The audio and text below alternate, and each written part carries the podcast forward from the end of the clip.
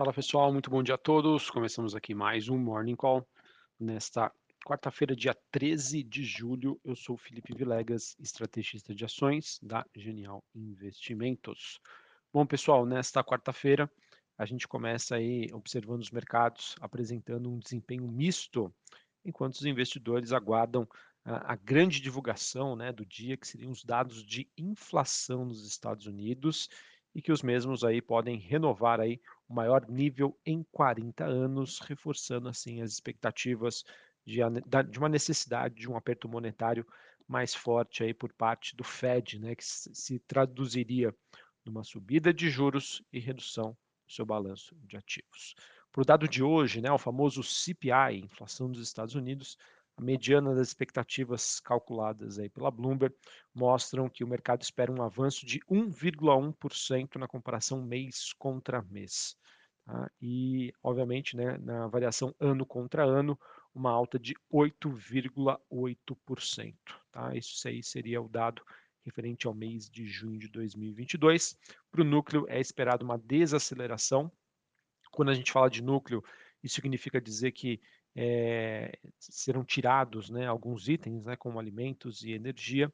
Então, para esse dado, é esperado uma desaceleração de 6% na comparação ano contra ano, que foi o dado anterior do mês de maio, para 5,7% na comparação ano contra ano, e uma alta de 0,5% na comparação mês contra mês. Assim, pessoal, se esses números se concretizarem, eles vão servir de insumos aí para que o Comitê de Política Monetária nos Estados Unidos, ou também o FONC, chancele aí mais um aperto monetário expressivo na taxa básica de juros nos Estados Unidos na próxima reunião. Importante dizer que recentemente a gente teve é, o FMI cortando a projeção de crescimento para a economia americana em 2022 de 2,9% para 2,3%, ou seja, um ambiente de menor crescimento e inflação ainda persistente renova aquele, aquela expectativa de um cenário de estagna inflação que assim poderia levar a uma recessão da economia americana. Um outro ponto também, pessoal, que eu acho importante para a gente contextualizar o movimento de hoje é que no final da tarde de ontem é, começou a surgir um, um, rumor, né, um boato no mercado de que o core, né, os núcleos da inflação dos Estados Unidos viriam muito acima das expectativas e isso levou a uma forte queda das bolsas globais e também das commodities esse rumor teria sido negado. Mas vamos ver então como esses dados oficiais serão divulgados nesta quarta-feira. É importante dizer também que às três horas da tarde, horário de Brasília, o Fed divulga também o seu livro bege com informações aí sobre as suas expectativas e sobre a atual situação da economia americana.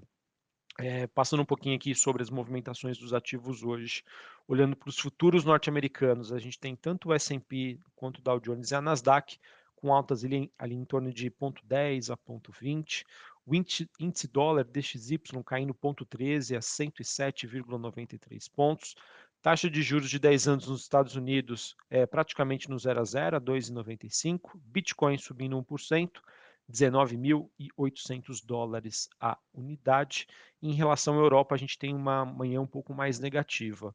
Londres caindo 0,81, Paris queda de 0,66 e a Bolsa de Frankfurt na Alemanha queda de 0,90. A gente teve mais cedo a divulgação de dados sobre a produção industrial referente ao mês de maio, que surpreendeu positivamente. Foi uma alta de 0,8% na comparação mês contra mês e era esperado uma alta de 0,2%. Já na Alemanha, a gente teve uma inflação que, na comparação ano contra ano, ou seja, junho de 2022 contra junho de 2021, é, subiu 7,6%.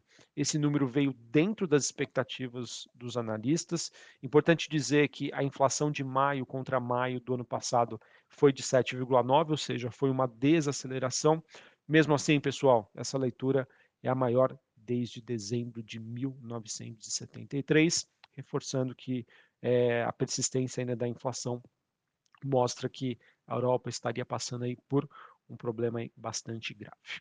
Falando um pouquinho sobre China, pessoal, é, olhando para o fechamento das bolsas né, asiáticas, Xangai na China alta de 0,09, Hong Kong queda de 0,22 e a bolsa japonesa subiu 0,5%.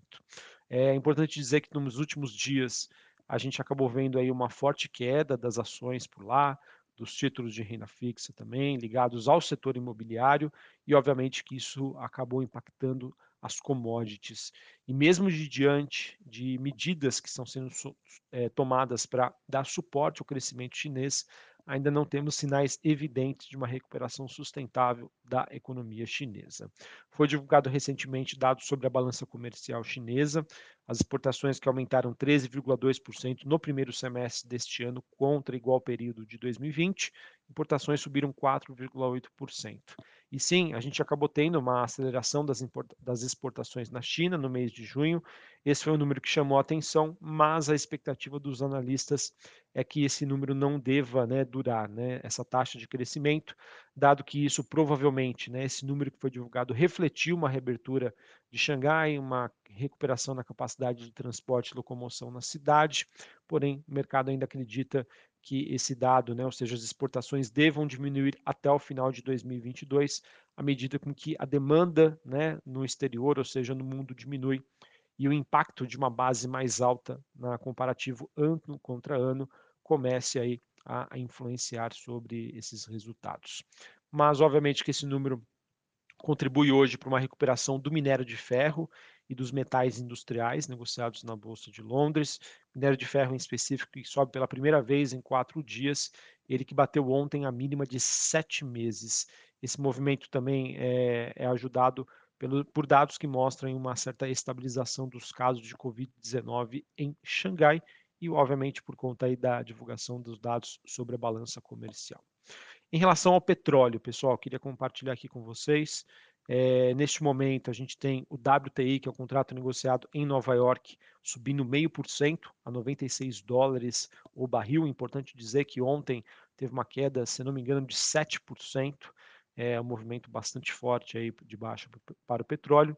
E eu queria compartilhar aqui com vocês que foi divulgado recentemente um relatório da Agência Internacional de Energia. E ela estima né, que a pior crise global de oferta de petróleo em décadas dá sinais de arrefecimento, uma vez que o mundo vem passando aí por um processo de desaceleração econômica e isso está impactando na demanda de petróleo, tá? O que, o, o que a agência está querendo dizer, né? Que por conta da Covid-19 houve um impacto gigantesco né, na, na, na, oferta né, da, de petróleo nas cadeias produtivas, mas que isso já estaria se normalizando, tá? ou seja, estaríamos é, num, buscando aí muito próximos de um ponto de equilíbrio sobre a capacidade do mundo em produzir petróleo e a demanda do mesmo. E a agência também considera que as sanções que foram impostas recentemente à indústria petroleira na Rússia estão tendo menos impacto do que esperado. Ela que cortou as suas projeções de demanda mundial por petróleo tanto para esse ano de 2022 quanto para 2023, e isso acaba influenciando a movimentação do barril nesta quarta-feira, tá? Pessoal, no geral, essa, essa forte queda das commodities que a gente vem acompanhando é, nas últimas semanas, sem sombra de dúvida, acaba sendo um dos grandes temas que está sendo discutido pelos investidores, né, pelo mercado. Só para vocês terem uma ideia, somente ontem, né, o índice de commodities calculado aí pela Bloomberg, caiu mais de 4%. O cobre, né, que é um, é um ativo né, muito acompanhado no mercado para entender perspectiva de crescimento econômico. Ontem a commodity caiu 5% e o petróleo aí caiu mais de 7%. Isso acaba tendo reverberações, né, e repercutindo em todo o mundo, especialmente aí para países e moedas desses países que dependem, né, que são grandes produtores e exportadores de commodities, como é o caso do Brasil.